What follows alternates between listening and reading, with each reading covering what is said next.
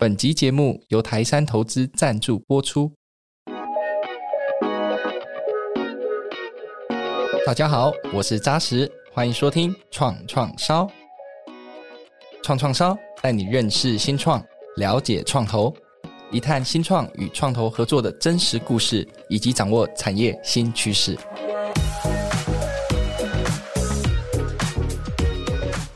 SaaS 软体服务正主导着全球的软体产业。因疫情的关系，也加速了企业数位转型以及导入数位工具的趋势。台湾近几年在 SaaS 应用需求上也快速增长，越来越多公司将产品或系统云端化。也因为 SaaS 服务的便利性，新创公司以及投资人都十分看好这个产业前景。所以今天的创创烧节目非常开心，邀请到两位有经验的重量级的好朋友，一位是被誉为下一个十年台湾的独角兽。凯电行动科技创办人苏博州 Kenny，以及知名的国内创投机构台山投资的科技基金执行合伙人李一平 Steven，欢迎两位。大家好，我是 Kenny。哎，大家好，我是 Steven。那这是两个重量级的啊来宾朋友。那我自己也非常非常期待今天的讨论的内容。那首先一开始想请 Kenny 先跟我们简单介绍一下你自己以及凯店提供了什么样的服务好吗？好。没问题。那我的全名叫苏博州哈，那大家都叫我 Kenny。那我在二零零九年创业，就离开，原本是在工研院当工程师啊。后来发现那个 i iPhone 啊上市，觉得软体在全世界的那种角色啊，跟以往的商业模式不太一样啊，所以我在二零零九年就创业，然后就开始写自己的 APP 啊。那其实创业到现在大概十多年了，超过十二，大概十二年了。那目前总共大概拿了四次的融资啊，那 total 大概是七亿台币左右。那公司呃，我们目前公司的定位是呃，成为一间呃行动工作的领导品牌。哦，那提供专业的用户跟企业啊，这些啊办公室的生产力工具啊，跟这些文件啊处理相关的呃解决方案。公因为公司早期是从 APP 起家，那现在已经到了这种流程自动化啊，到 AI 相关的这个服务了。那全部的 App 的 download 已经超过两亿哦。那全球目前有一千万会员，那其中包含四万家的企业在使用我们的这个服务啊。那公司是面向全球市场啊，所以大概是八十 percent 的用户都是在海外。我们中间大概经历了几次的算转型，然后从早期的这种 APP 工具，然后到了大概一四年的时候开始做这个 SaaS 啊软体及服务的这种商业模式啊订阅制的服务。那到了一八年，我们进到了企业市场哦。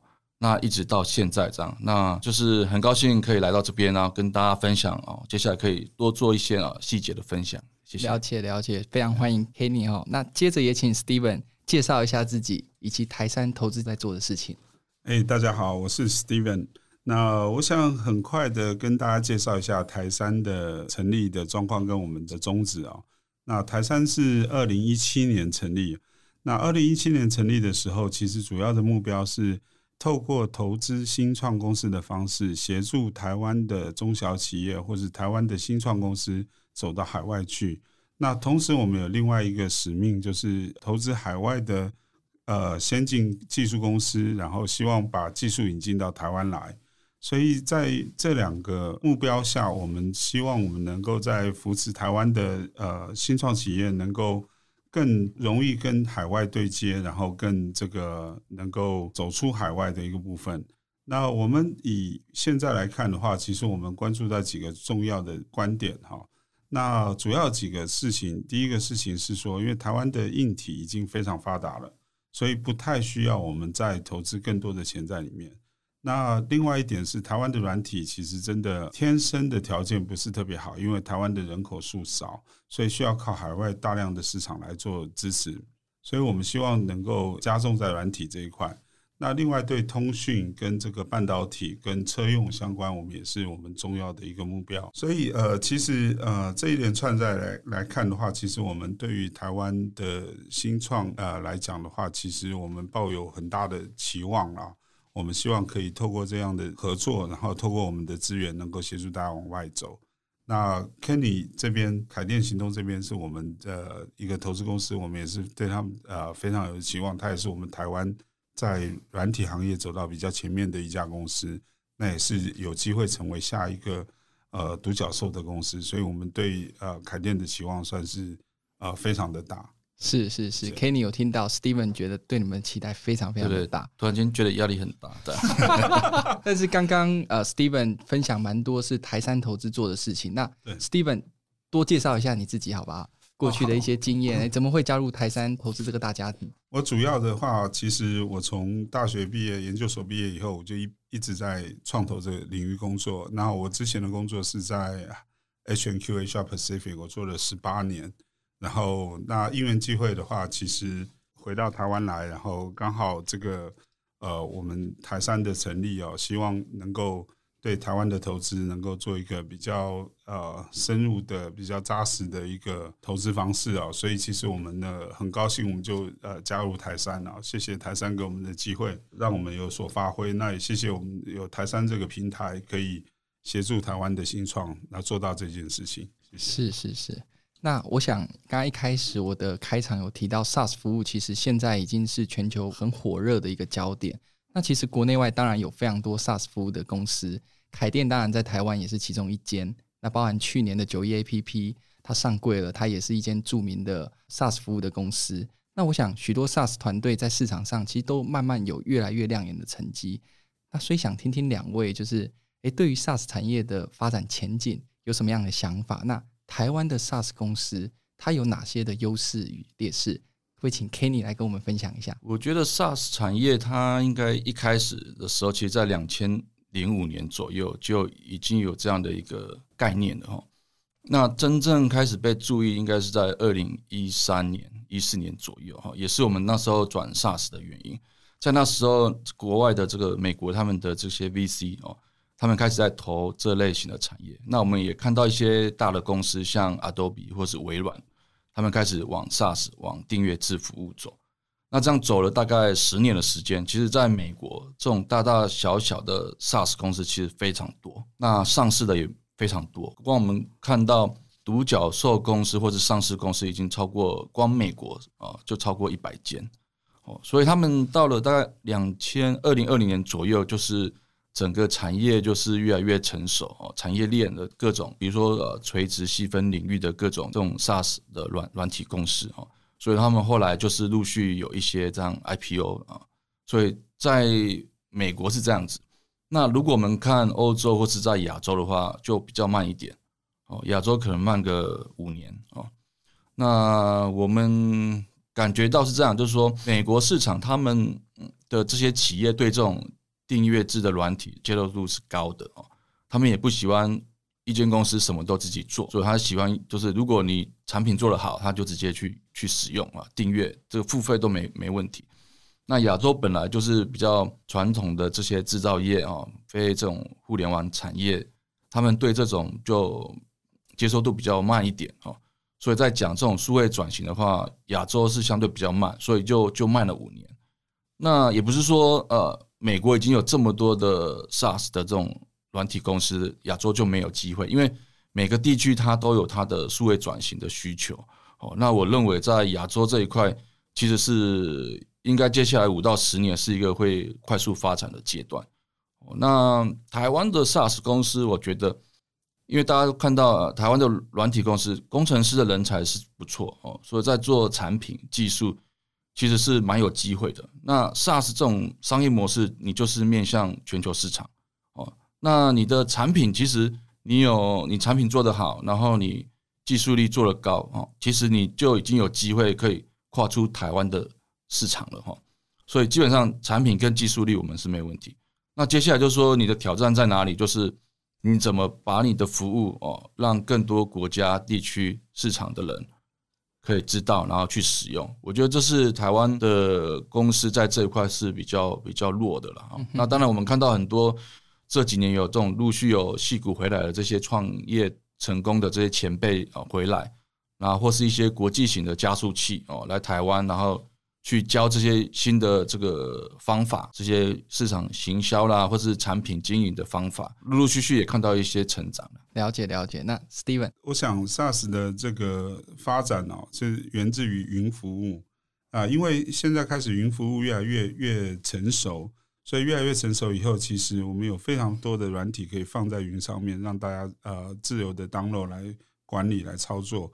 那 SaaS 的好处是，不管大公司小公司都可以用。那第二个是它可以快速的复制，所以其实一旦你的产品开发完成，然后也验证通过，然后也做到满足呃客户需求以后，那其实可以快速的在这个。不管在软体的平台或是云服务平台上大量的复制跟开发，所以为什么这个投资人特别喜欢 SaaS 这一类的投资？主要是因为它快速成长的过程中，相对的成本是低的。所以其实以大家来看的话，就是说你可能花了比较久的时间做初期的研发，但是一旦取得客户、取得重要客户以后，它的成长就是一个非常快速，而且是一个低成本的成长快速。所以这个效益的话，是给大部分做呃创投的人来讲的话，他是非常喜欢这样的一个模式哦，因为它生长速度可以比其他的行业想象的快很多。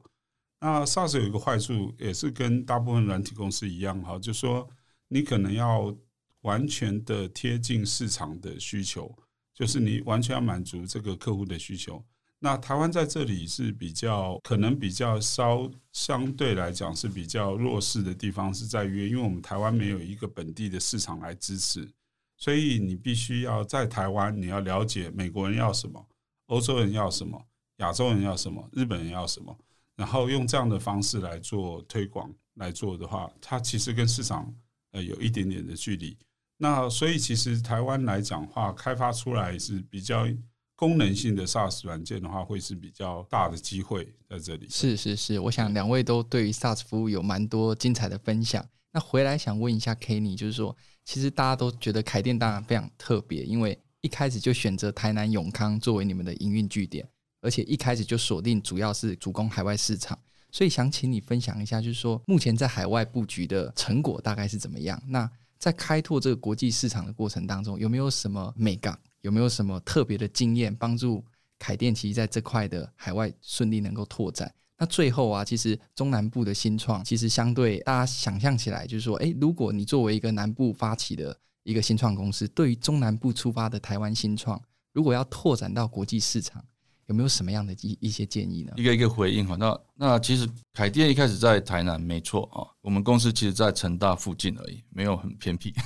附近也蛮多大楼的这样。那也有这个 shopping mall 电影院什么的哈。当初因为我是台南人啊，所以我就在台南创业。但我们发展到现在，其实公司今年到现在两百五十个人，然后到年底可能会有三百个人。那其中四十 percent 的人是在海外，那其实是。分布蛮国际化的啦，有美国、有日本，也有欧洲的团队在帮忙做这种海外的宣传，这样子。嗯，目前的成绩就是我们刚讲了，其实我们就是善用各地的人才的强项哦。比如说台湾就比较就是在做产品设计啊，技术力啊就比较强。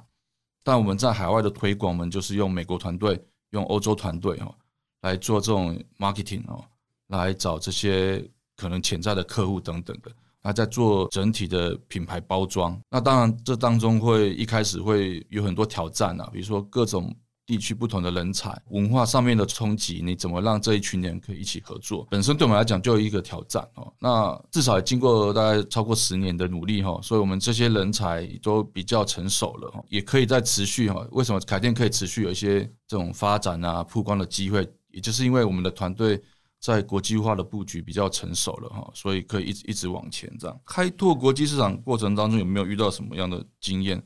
呃，我可以举一个例子哈，就是我们在我们 Pre Aaron 的时候，美国在矽谷有一个早期天使投资人，他有一次来到了台湾啊台北，他就问台湾的这些创业圈说：“哎，你有没有什么认识的团队觉得不错的软体公司可以介绍啊？”那那时候就有人推荐我们，但是他说我们在台南。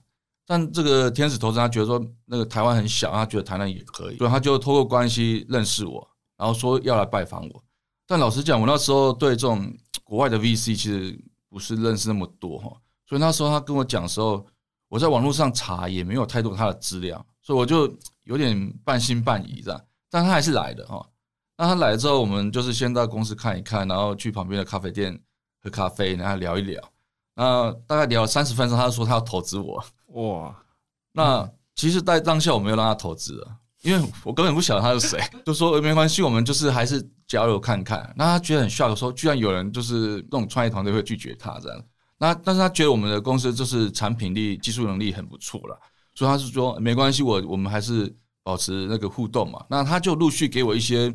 公司经营上面，在国外市场的拓展上的经验分享，那我就觉得，哎，好像这个人真的还蛮懂的哈。然后他就开始介绍一些人给我认识，就那时候都还没有投资哦。那反正就这样过了一年，然后那个信任感，那个就是有建立起来。那我觉得，哦，他这个人真的帮上很多忙。那我们就是刚好那时候在 Pre A 轮，就是让他加入这样子哦。那我觉得这是一个很意想不到的。收获这样子，那为什么他会认识我们呢？我觉得第一个，你公司的这个 reputation，你的那个口碑哦，在外面的名声很重要。然后第二个是说，像我们后来也有美有这个日本有韩国的投资人，基本上也是他们来找我们比较多哈啊？为什么呢？因为我们在海外做了很多宣传，当他们在寻找标的的时候，会发现哎，这个公司比较活跃哦，因为他找到很比较多的新闻，他就来找我们了。那最后一个是说。那我给给这些中南部的这个创业家有什么样的这个反馈啊？所以我们前面两个例子来看的话，其实你真的不用担心说你在中南部啊，你你如果是今天是做这种软体网络相关的，你只要愿意往国际市场去扩展，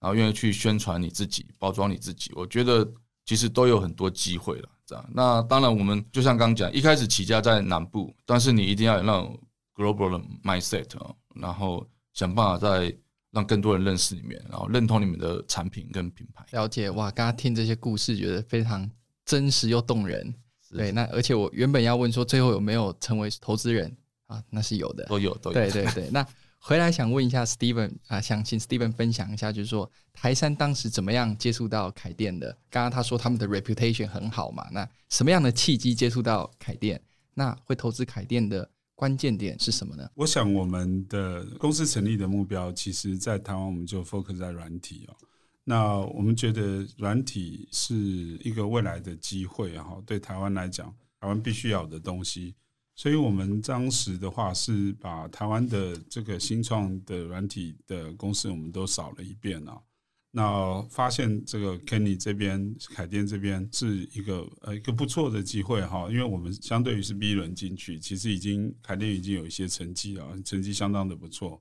那我们想看到凯电，其实会投资凯电，其实主要两个，一个事情是我们很喜欢这个团队的，尤其是 Kenny 哦，他带领团队的一个方式啊，这个氛围啊。那跟团队之间合作的模式哦，这个东西其实相当相当的重要，在我们的角度来看，相当的重要。那有这样好的一个团队，能够凝聚一百多号人在一一起工作，然后呃产生不错的效率，然后分工跟这个，我想是个人特质的关系哦，这个影响会相当的大。那另外一个事情，其实在我们的角度来看，从 PDF 文档管理的角度出发，然后开始做这个电子签章，这个是一个很很自然的发展。我们过去有长期的这个在 PDF 文档的这个能力跟经验哦，那其实在往这个电子签章来走的话，其实是一个我我们觉得是一个呃非常好的一个 move 啊，一个延伸啊。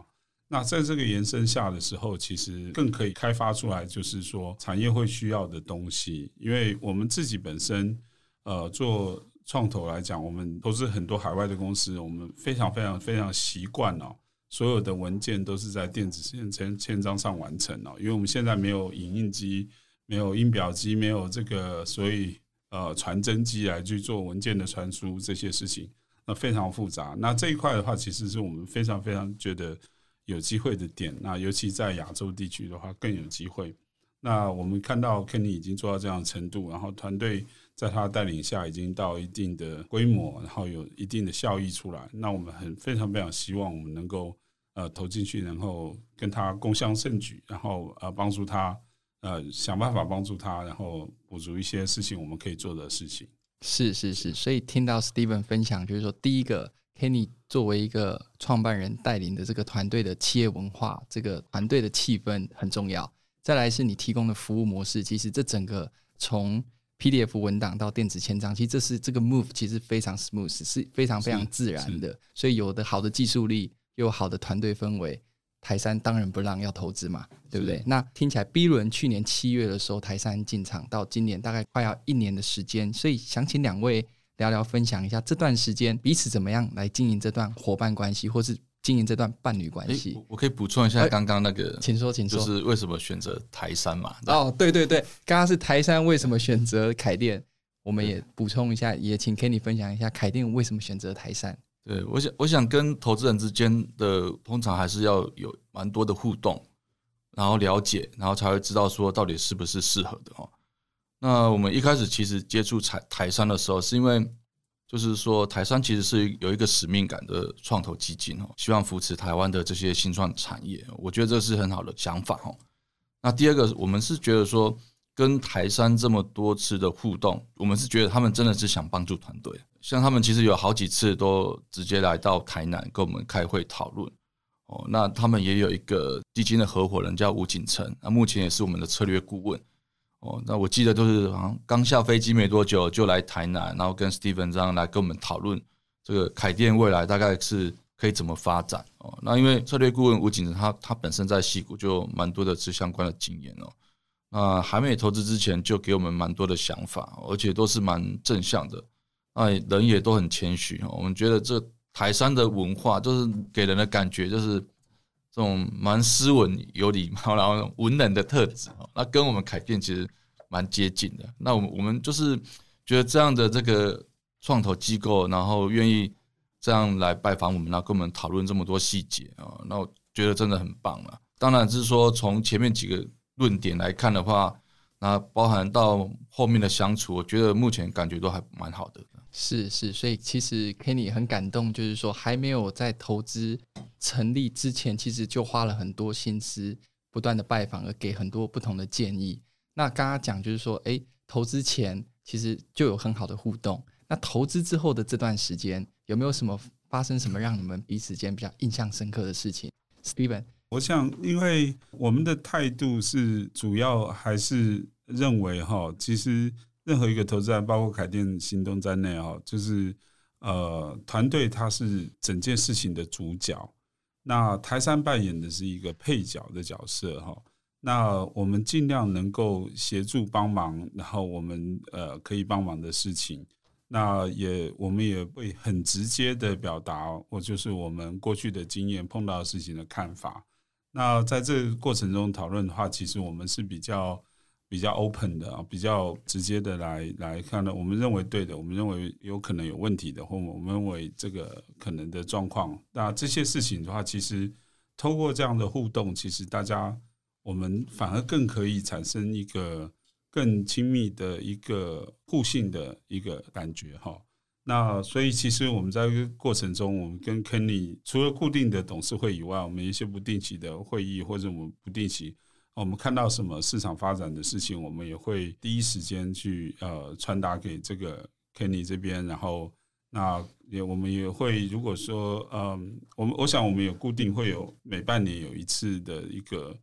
一个比较大型的一个策略的一个讨论哦。那这个讨论的话，其实是透过我们整个公司的资源，包括我刚刚提到这个我们吴景成合伙人他过去的经验，尝试能够帮助，就是给大家一一个帮忙，然后以这样的角度来走。所以其实呃，收发到目前为止，我想我们很多大小事情，我们会第一时间的，就是做一个很快的讨论。那我觉得这样子的感觉相当的好哦。那也可以，呃，彼此之间也不会有太多的这个时间上产生的效益。然后我们也是完全的，其实我们还是完全的相信团队的能力哦，然后可以走到呃很厉害。这是我们觉得我们投这个案子最最重要的一点呢，就是我们觉得这个团队整个整个团队的氛围跟团队的呃带领基础，让我们非常有信任感。对，所以其实我们呃，所以会。呃，我们站的还是一个协助的角度来帮忙，对，是就是满满的肯定。那 Kenny 有没有在投资之后有没有让你觉得蛮印象深刻的事情有发生的？对，就因为投资之后，我们就是希望可以跟投资人有一个良性的互动，所以你怎么跟投资人沟通，然后定期他们了解公司的状况，不要有很多的那种 surprise 出来哦。那你要去 manage 很多人的期待的状况下，你要有很好的沟通方式。所以我们大概是每一个月都有一些公司的经营状况的汇报，然后每一季也有给投资人的这个电子报啊。那包含还有刚那个 Steven 讲的董事会等等的。那我们有什么样的问题，我们都是直接跟投资人这边讨论这样。哦，那需要什么协助哦？那甚至说我我们可能认识一些创业团队，然后引荐给台山这边，他们也都蛮乐意哦，去跟他们聊一聊。啊，所以大概就是这样的互动的基础下，我觉得有一定的信任感啊。那另外就是回到最刚刚一开始讲的，这个投资机构他们真的是想。帮忙哦，嗯，我觉得在整个互动上，我觉得就是 on track 啊，就是说那个这都在轨道上很很良性的发展这样。那回来继续问 Kenny，就是说凯电呢，其实在去年七月完成了 B 轮一千六百万美元的募资嘛，那所以想请你分享一下这笔募资啊，对凯电在市场整个推动。或是你们产品整个研发上有没有什么样的重要性，以及相关的布局规划？就我想，每一个创业公司，它的产品不会一成不变，它一定是一直在优化，然后调整。那我们从早期的这种 PDF 的阅读软体啊，然后其他的那种创创意类型的工具 APP 等等，那到后面走 SaaS 的服务，然后进到企业领域哦，刚刚讲的电子签名等等流程管理，那到目前我们发现。从一开始，从早期 PDF 档，大家用 PDF 档会很多人拿来做签名，但是这个签名它只是在这个 PDF 档档上做写字而已嘛。那其实它没有流程管理，没有身份识别，没有那些后面的档案管理的的这个服务，所以后来我们才做了这个点点签这个服务出来。因为我们发现过去十年，大概 APP 在一般用户上面，一般消费者他已经非常习惯使用了。但是到了企业领域的时候，其实还算很早期。你很少听到说企业它已经部署完整的这种 App 的模式，在各种的服务，然后不管是对内部的流程，或是对外的服务等等，都还算是很早期的状态。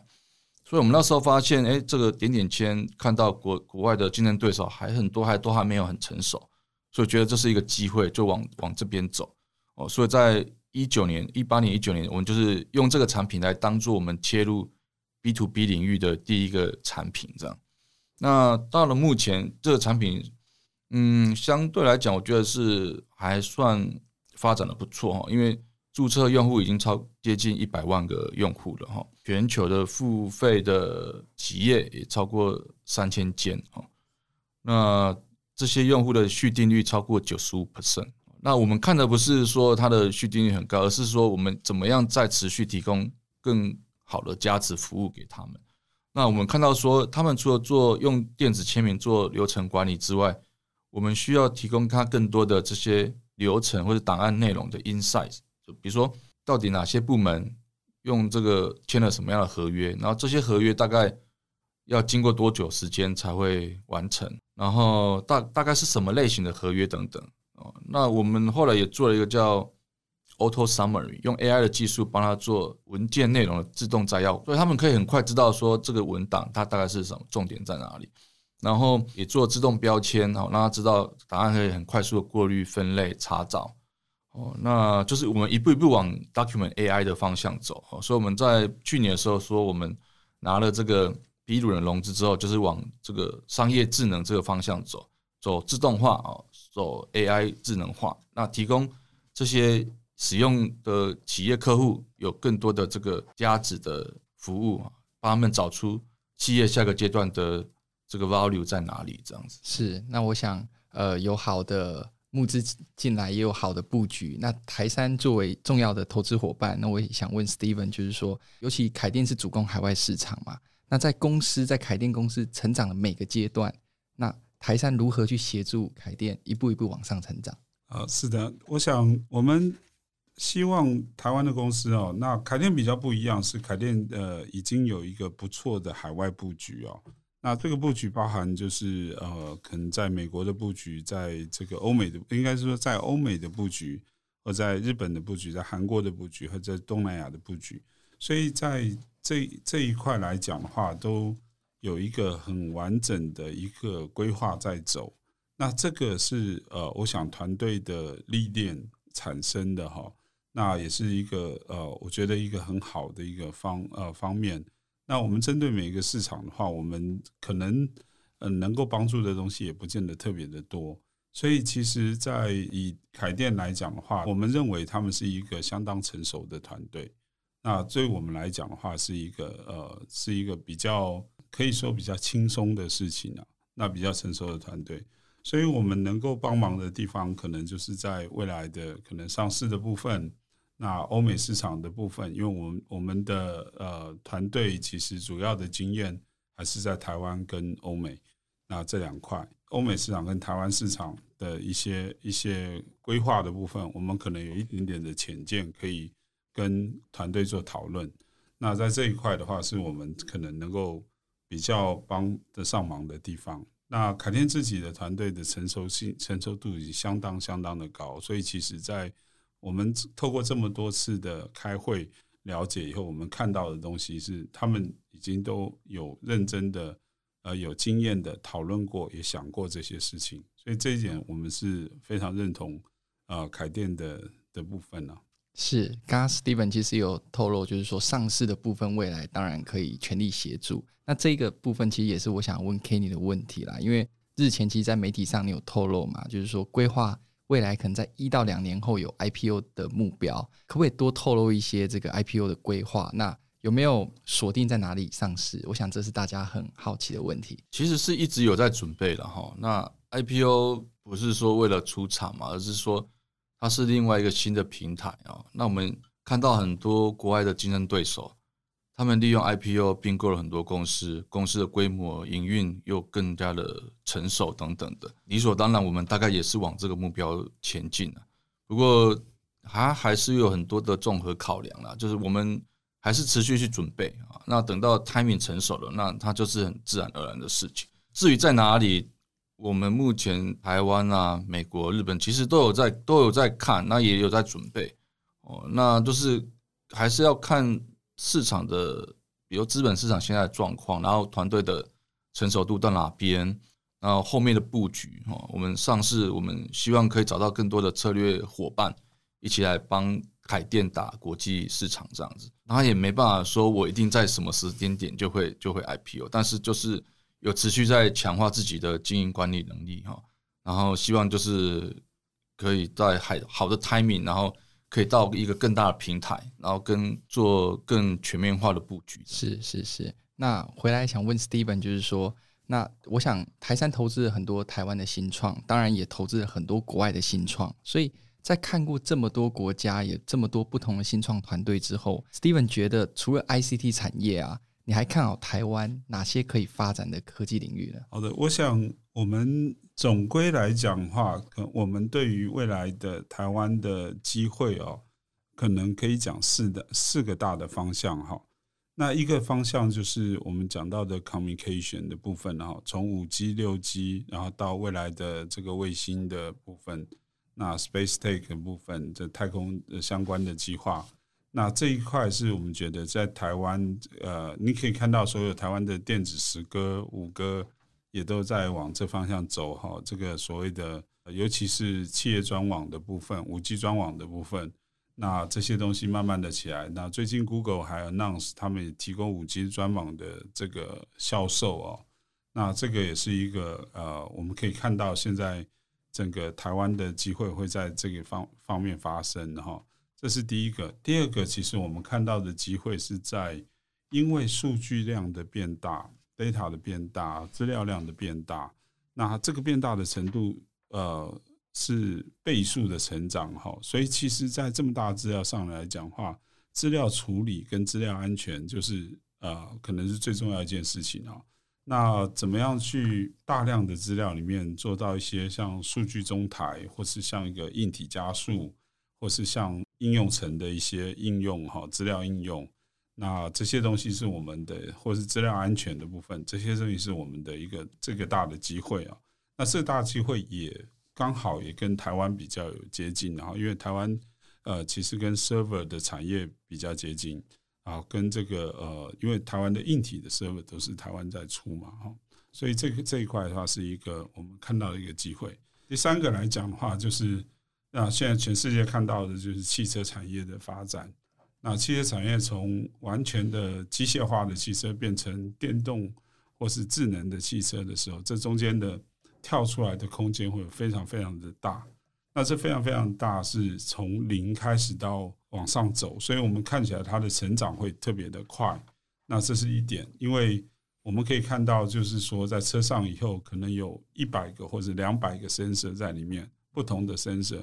啊，不管是 camera 是 lidar 是这些呃雷达或是其他的 ultrasound sensor，那里面需要高速的运算，然后 over the air 的传输。或是这些东西慢慢开始，呃，车子就变成一个大的智能的主体在跑，对，在这里面啊，所以其实这是一个空间。那另外一个我们看到台湾的机会，就是在 smart healthcare 的部分啊，那这一块也是一个智能化，因为 AI 或是数据产生跟 healthcare 的结合这一块，所以这四大个领域是我们现在看到为对未来的三五年来讲，我们觉得我们会非常花时间专注在这块。那尤其是这相关的软体，这会是我们的最最大的重点。是是是，我想台山也透过自己的整个产业上的思考跟规划，其实刚刚 Steven 也分享了很多。那我想刚刚前面几题都是非常的专业度，要分享蛮多对产业的洞见。但其实我想问一些有温度的问题。其实今天我一开始就说嘛，就是两位有经验的前辈。那我想不论是在创业或是在创投，其实你们都花非常非常多的时间。在工作上，所以我特别好奇，在你们这么忙碌于工作之余，你们的家庭上、你们的时间管理上，到底有没有一些什么样的美感可以跟我们分享一下？我想 Kenny 有没有跟我们分享一下？凯电在台南、台北都有办公室。那台南现在大概一百二十个，台北大概五十个哦。其实台北人越来越多了。那我大概如果在台湾的话，每个礼拜有大概两天、三天可能要在台北。但我就是有贯彻一个行为，就是说我如果没什么很必要的时候，我还是会回回家回台南哦。那我假日基本上还是尽量给家庭，所以就是尽量去花时间让自己取得一个平衡的。你也不能说全部都在工作上面，有时候你六日啊需要放空一下，或是需要陪家人小孩。那我觉得那是一个对你。在创业的人来讲，是一个很好的平衡，让你的注意力转移到家人、其他人身上。你的家人也会因此知道说，呃，其实你，你虽然说很忙，但是你还是会想办法，比如说回家一起吃饭，或是回家睡觉什么。是，对。那假日尽量就是，哎，有什么样的家庭活动，那我们也也是会。想办法参加，这样是是，Steven，我们做这个行业一直以来哦，对这个所谓的创业家来讲，我们都觉得无限的敬佩啊，因为其实要走出这个舒适圈出来创业啊，真的要牺牲蛮多的事情啊，不管是家庭的时间，然后或是心力交瘁，或是什么这些，不管是时间、精力，或是甚至是金钱，或是这些事情哦。那我们对这个创业家来讲的话，是真的是我们只能只能用说敬佩这两个字，勇敢，然后觉得很很尊敬这样一个概念来看这事情哦。那以我们自己做这个创投的角度来看，我们虽然很忙，但是我们其实跟创业家有一个很大不一样啊，就是他们动手啊，我们动口啊。所以其实呃，其实我们需要的，我们需要的是大量的阅读啊，大量的知识，然后大量的呃累积，大量的这个想法判断啊。所以其实我们并不是第一线在执行的人，所以我们没有呃像呃说实在，没有像创业家这么大的压力。那我们也是拜现在这个 work from home 的这个机会哈，在家上班的机会。所以，我们现在大部分的视讯会议开始大量的减少了我们在交通的时间，跟我们在其他的时间。那这个是好或是不好哈？那因为节省了这个时间以后，其实我们并没有放松啊。结果变成一天有八个会，一天有九个会，然后越排越多，排到半夜十二点。对，其实慢慢会变成是视讯会议 造成大家的越来越忙。所以，其实这也是一个呃。一个调试啦，那对我们来讲，我们还是做一个心心态上要一个平衡的调试啊。那调试在不管是家庭或者工作或者其他方面，对。那我想两位都是非常有经验的前辈老师，那所以我想好奇问 Kenny 跟 Steven，你们会给呃创业家、年轻的创业家什么样的建议？我觉得基本上会创业的人都不是想要在圈圈里面走路的，而且要跳出那那个格局的。那我们一开始做海外市场，其实我原本的想法也蛮单纯，没有说。我一定要到多厉害？我只是想说，这种软体可以做国际市场，那我就做看看。但是在做的过程当中，我发现，比如说很多的海外的竞争对手或是用户他们的 feedback，我就慢慢觉觉得，哎，原来这个商业模式可以怎么做哦？那我应该怎么去调整我自己？就是我是是很开放的去吸收这些外面的市场行为啊、知识等等的，然后逐步的去调整自己哦。那所以我觉得创业家有时候你要很坚持，但是有时候像这种你要面直接面对市场的时候，你要能够很 open minded 的去去不断的调整。你不要说，哎，我的产品我就是想做这个，那我就是想怎么样。通常你越这样想，你就越容易受伤嘛。哦，所以我觉得 anyway，反正大家一定会很多不同的建议嘛。但我觉得这个对我来讲，这对我创业一直以来，我觉得是蛮重要的一个点。这样是 Steven。我们看过那么多的创业团队或者新创公司哦，其实呃很单纯哦。我们有一个比喻啊，我们觉得创业哦，其实就跟结婚一样啊，需要勇气啊，需要冲动啊，那更需要是智慧啊。对，所以其实我会建议，就是说，因为大部分的创业家，你一定要有这三个基本的素养，或是在里面才会，你才会跳出这个舒适圈，你才会出来创业。那你你想要创业，是你想要实践一些事情，那你想要改变一些事情，那这些才是呃你需要的冲动哈。那这在这一块的话，那另外一块的话，我会建议就是说，现在的创业家，尤其是台湾的创业家，我们接触过这么多创业家哈。那你开始出来创业的第一步哦，其实请做到两件事情啊。第一个是找到合适的。共同创业者哈，那创业的路是孤独的哈，你要有一段时间，你要花很多的时间精力，然后如果只有你一个人，或是少数几个人，或是你没有很多的 co-founder 的话，几个适合的 co-founder 来讲话，那跟你讨论，跟你呃一起去呃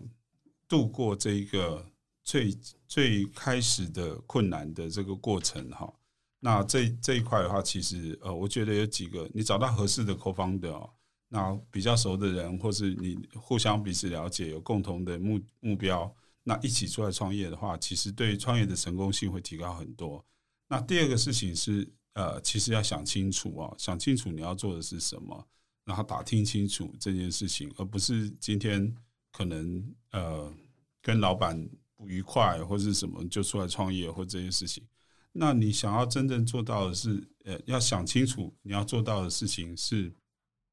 呃，足以改变一些事情，足以有大的方向啊。你要 think big 啊，你要你要想得大，然后想得呃远。那这一块的话，在刚开始的时候要把这条路稍微把它画出来。那以后你会发现，你走的路跟你当初画的路一定不一样，因为市场你不变，市场也在变。那所以其实你要有一个保持这个弹性，但是你最初始的时候，你要把这件事情想到一定的规模跟想法。那这样是不是考虑是不是让你值得用三五年或是五年七年时间来出来做这件事情？这个事情呃相当的重要。所以这两点的话，我是